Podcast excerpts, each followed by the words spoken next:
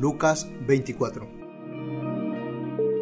El primer día de la semana, muy de mañana, vinieron al sepulcro trayendo las especies aromáticas que habían preparado y algunas otras mujeres con ellas. Y hallaron removida la piedra del sepulcro, y entrando no hallaron el cuerpo del Señor Jesús. Aconteció que estando ellas perplejas por esto, he aquí se pararon junto a ellas dos varones con vestiduras resplandecientes. Y como tuvieron temor y bajaron el rostro a tierra, les dijo, ¿por qué buscáis entre los muertos al que vive?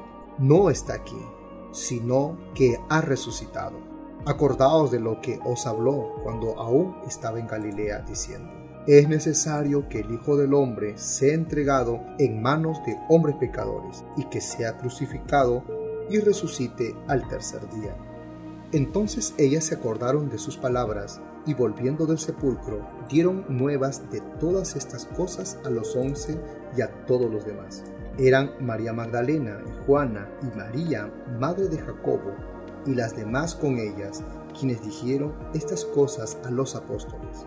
Mas a ellos les parecía locura las palabras de ellas y no las creían. Pero levantándose Pedro, corrió al sepulcro y cuando miró dentro, vio los lienzos solos y se fue a casa maravillándose de lo que había sucedido. Y aquí dos de ellos iban el mismo día a una aldea llamada Emabús, que estaba a sesenta estadios de Jerusalén, e iban hablando entre sí de todas aquellas cosas que habían acontecido. Sucedió que mientras hablaban y discutían entre sí, Jesús mismo se acercó y caminaba con ellos. Mas los ojos de ellos estaban velados para que no le conociesen. Y les dijo, ¿qué pláticas son estas que tenéis entre vosotros mientras camináis? ¿Y por qué estáis tristes?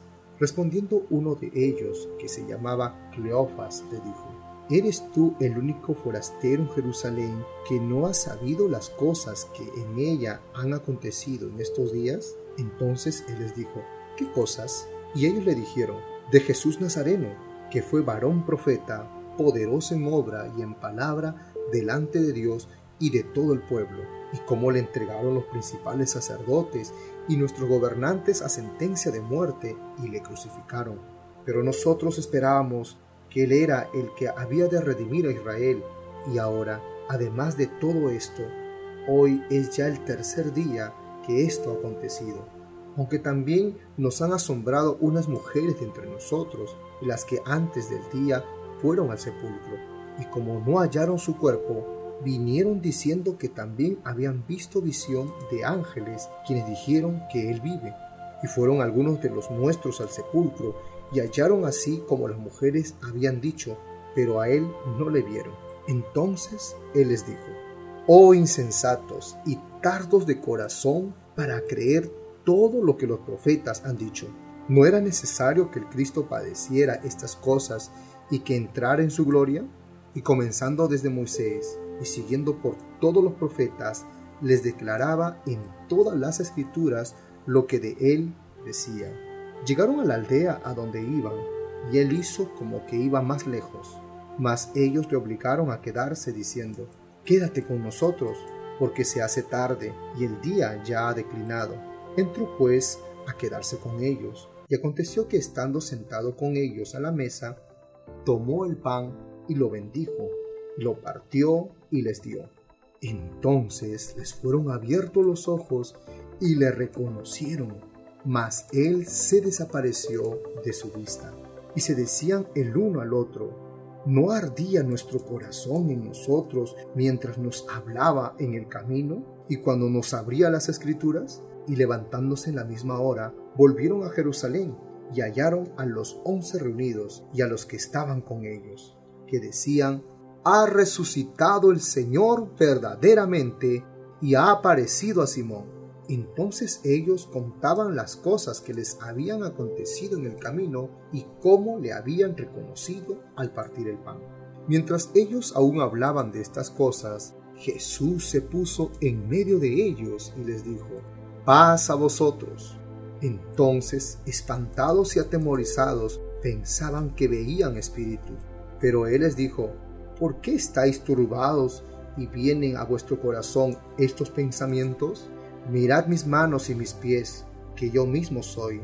Palpad y ved, porque un espíritu no tiene carne ni huesos, como veis que yo tengo. Y diciendo esto, les mostró las manos y los pies. Y como todavía ellos de gozo no lo creían y estaban maravillados, les dijo, ¿tenéis aquí algo de comer? Entonces le dieron parte de un pez asado y un panal de miel. Y él lo tomó y comió delante de ellos. Y les dijo, Estas son las palabras que os hablé estando aún con vosotros, que era necesario que se cumpliese todo lo que está escrito de mí en la ley de Moisés, en los profetas y en los salmos. Entonces les abrió el entendimiento para que comprendiesen las escrituras y les dijo, Así está escrito y así fue necesario que el Cristo padeciese y resucitase de los muertos al tercer día, y que se predicase en su nombre el arrepentimiento y el perdón de pecados en todas las naciones, comenzando desde Jerusalén. Y vosotros sois testigos de estas cosas. He aquí, yo enviaré la promesa de mi Padre sobre vosotros, pero quedaos vosotros en la ciudad de Jerusalén hasta que seáis investidos de poder desde lo alto.